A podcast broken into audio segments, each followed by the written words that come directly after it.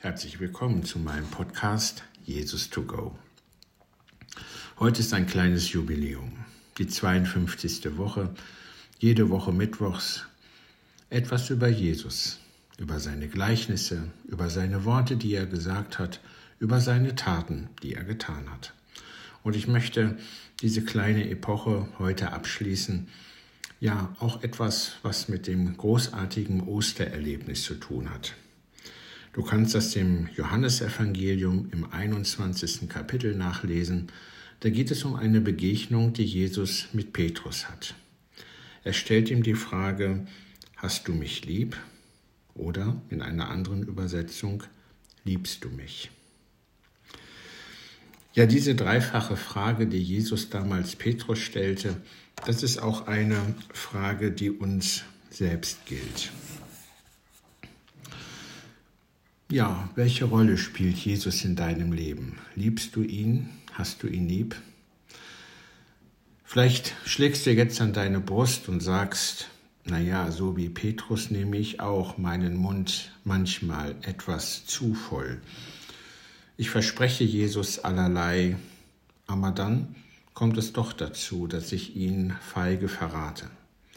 Petrus steht hier für alle Christen die in ihrem Leben immer wieder an Jesus vorbeileben, auch aus Angst vor der Reaktion anderer und aus dieser Angst heraus ihre Beziehung zu Jesus verleuchten.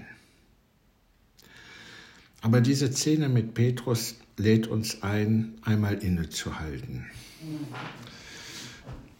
Und wenn wir uns jetzt Petrus mal so ein wenig ansehen auf diese Frage, hast du mich lieb, dann sagt er, ja Herr, du weißt doch, dass ich dich lieb habe. Dieses Liebhaben hat bei uns im Deutschen schon eine ganz besondere Bedeutung. Wir kennen das zum einen von den Kindern, die ihren Teddy lieb haben. Das heißt, dieser Teddy muss überall mit hin. Sie sprechen auch mit ihrem Teddy. Er nimmt in ihrem Leben eine ganz besondere Rolle ein. Mit diesem Wort hast du mich lieb oder liebst du mich, wird hier auch eine sehr persönliche Ebene angesprochen. Da wird etwas Einmaliges angesprochen. Einmaliges, das sich ausdrückt in Herzblut, Zärtlichkeit, Mitfühlen mit dem Geliebten, ein positives sich Sorgen um ihn. Den Herrn also können wir lieb haben als Freund und auch als Heiland als den, dem man sein ganzes Leben verdankt.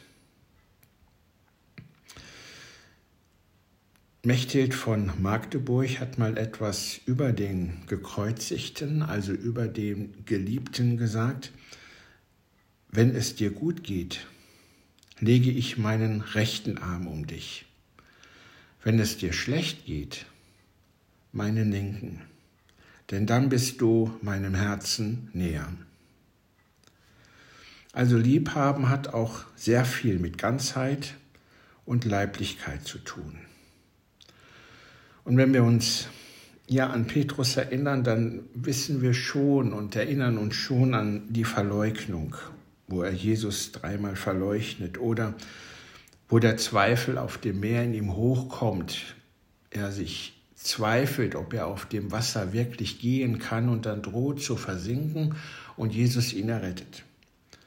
Ja, wir erinnern uns auch an das abgeschlagene Ohr des Malchus in der Situation, wo Jesus festgenommen wird und er, Petrus, ja mit seinem Schwert eingreift. Aber gerade vor diesem Hintergrund der Krisen, seiner persönlichen Fehlschläge, ja, da nimmt dieses Liebhaben von Petrus zu Jesus ja eine ganz besondere Farbe an. Sie wirkt sehr ehrlich, sehr aufrichtig. Es ist keine gerade, so eine glasklare Beziehung, wo alles gelingt, wo alles gut läuft, wo alles vorbildlich ist, sondern es ist eher eine anrührende Beziehung, eine Beziehung, in der Petrus immer wieder zurückfindet und wo er dann sagt, du bist immer noch mein Herr, ich bin trotz allem dein Jünger. Du kennst mich doch. meine Schwächen. Du kennst auch mein Herz. Trotz allen Dunkels, auf das ich mich schon mal einlasse, habe ich dich doch so innig lieb, wie es überhaupt nur ein Mensch kann. Denn du bist mein Heiland, du bist mein Gott, du bist das Beste und Teuerste in meinem Leben. Denn wir kennen ja auch eine andere Seite von Petrus.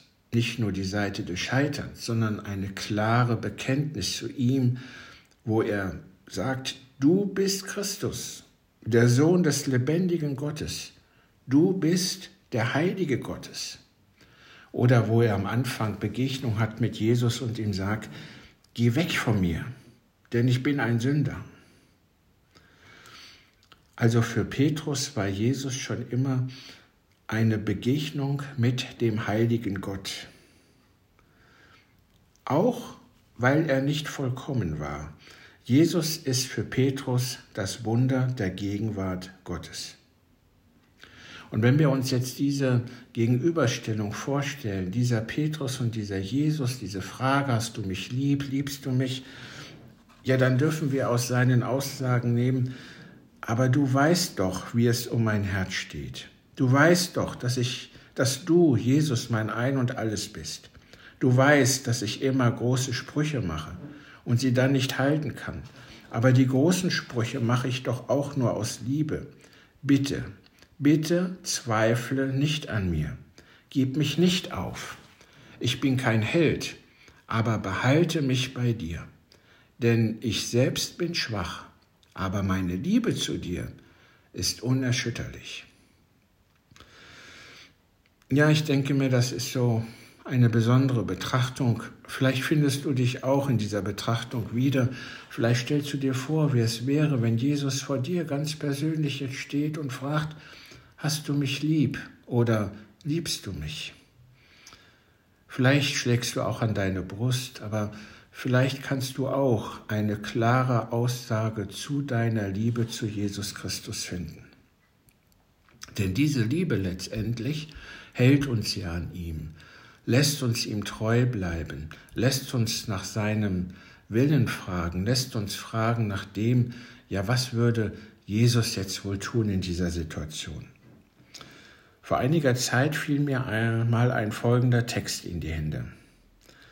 Einmal wird uns gewiss die Rechnung präsentiert für den Sonnenschein und das Rauschen der Blätter, für den Schnee und den Wind, den Vogelflug und das Gras, für die Luft, die wir geatmet haben und den Blick auf die Sterne, die Abende und die Nächte. Einmal wird es Zeit, dass wir aufbrechen und bezahlen. Bitte die Rechnung. Doch wir haben sie ohne den Wert gemacht. Ich habe euch eingeladen, sagt er und lacht. Soweit die Erde reicht. Es war mir ein Vergnügen.